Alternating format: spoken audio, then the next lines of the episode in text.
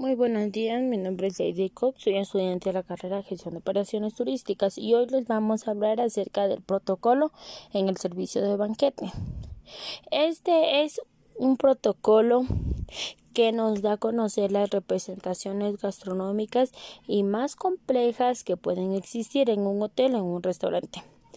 Para ello hay que tener en cuenta que la competencia es la mayor exigencia de la clientela y que tiene un elevado coeficiente de simultaneidad que nos obligan a extremar la atención máximo y de igual manera para mejorar el servicio profesionales que permite que nuestro negocio crezca.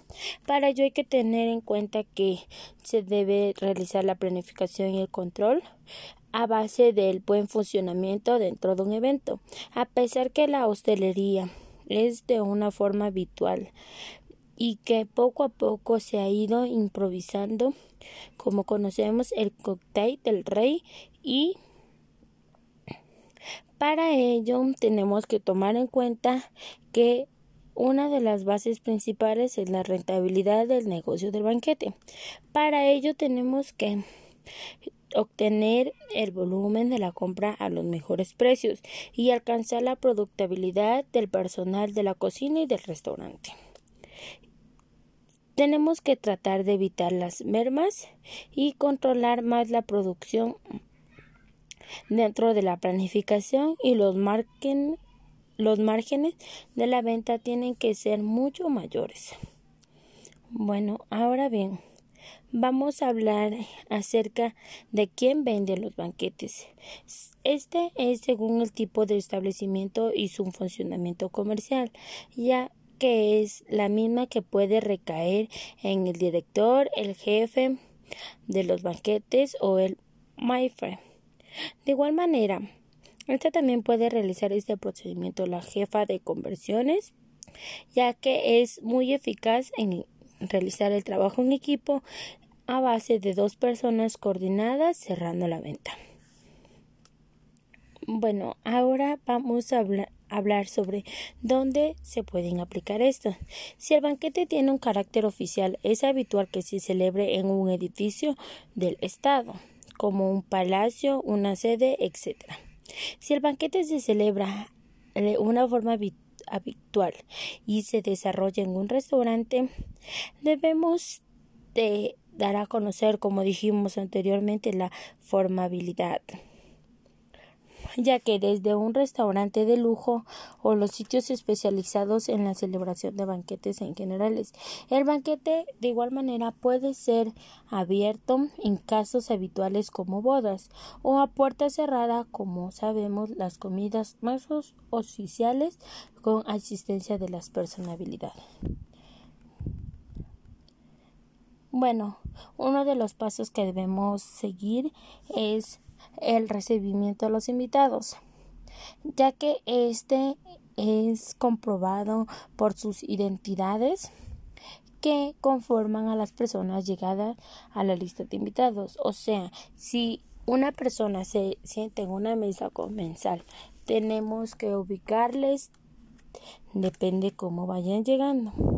Y su entrada suele ser por su nombre y la representación de los que obtenga en la parte del equipo de las relaciones públicas. Como segundo, sabemos que tenemos el LUT o operativo. Este puede ser para los invitados que vayan conociendo entre ellos y dar tiempo a que llegue todo el mundo. Esto bastará que con que esté en la mitad del mismo. Puede ser aperitivo y es tipo buffet. El espacio y el equipamiento son las limitaciones principales cuando se habla de banquetes, ya que debemos conocer exactamente todas las posibilidades que permite el espacio que disponemos para los banquetes y tener en cuenta el conocimiento exacto de nuestra oferta para saber dónde podemos llegar. Los equipos que se utilizan son las mesas, sillas, tableros, biombos y el equipamiento audiovisual como audio, video, retroproyectores y pantallas. De igual manera, los elementos de decoración son las bandejas, jarrones, tarrinas, artiles, etc. No es necesario disponer que este material se alquile puntualmente, ya que, como sabemos, tienen que estar directamente a base de los servicios y los proveedores. Bueno, como también siguiente punto, los techos. No deben ser ni muy altos ni muy bajos, siempre tienen que encontrarse limpios y pintados con colores claros para obtener una mayor iluminación y representar la limpieza. Los suelos deben de ser deben de tener en cuenta el material que sean cómodos para los empleados y de igual manera no deben de ser resbalizos porque pueden ocasionar accidentes laborales. La iluminación, como ya habíamos dicho, debe destacar la mesa o perturbar al cliente, ya que crean varias atmósferas dependiendo de la decoración y tiene que ser más o menos luz. La intensidad de las mismas se depende del carácter que queramos dar a conocer, como mucha luz, fast foods, poca, ambientes más románticos. El mobiliario de las mesas este se debe montar las mesas teniendo en cuenta el espacio que necesita el cliente para llegar y sentarse. De igual manera, el espacio es el que pase el personal de servicio y que se colocará los queridos y el muebles auxiliares para brindar el servicio.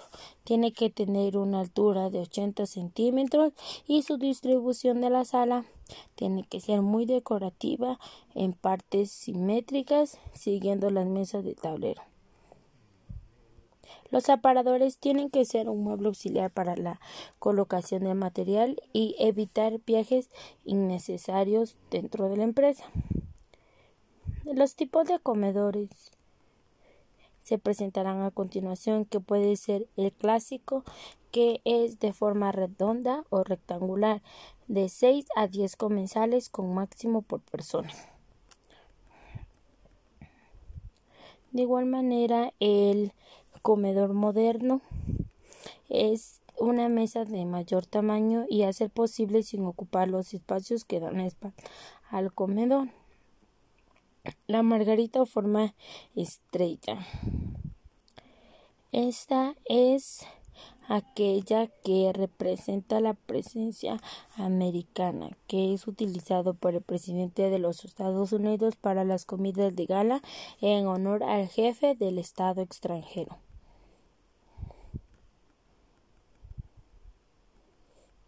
Bueno, eso ha sido todo lo que se puede comentar por el día de hoy.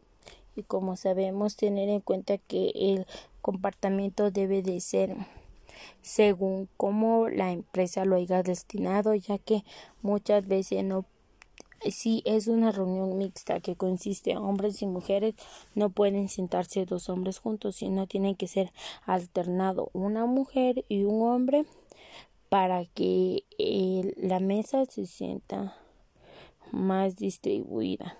También, como sabemos que el banquete encuadrado es la forma de celebrar los banquetes, ya que es bastante usual para el frío para y para las comidas. Su uso más parece estar indicado por las reuniones de trabajo. Como sabemos también los tipos de mesa que se representan según su naturaleza del acto, la cantidad de los comensales, el tipo de servicio contratado y el gusto que la persona desea contratar. Gracias.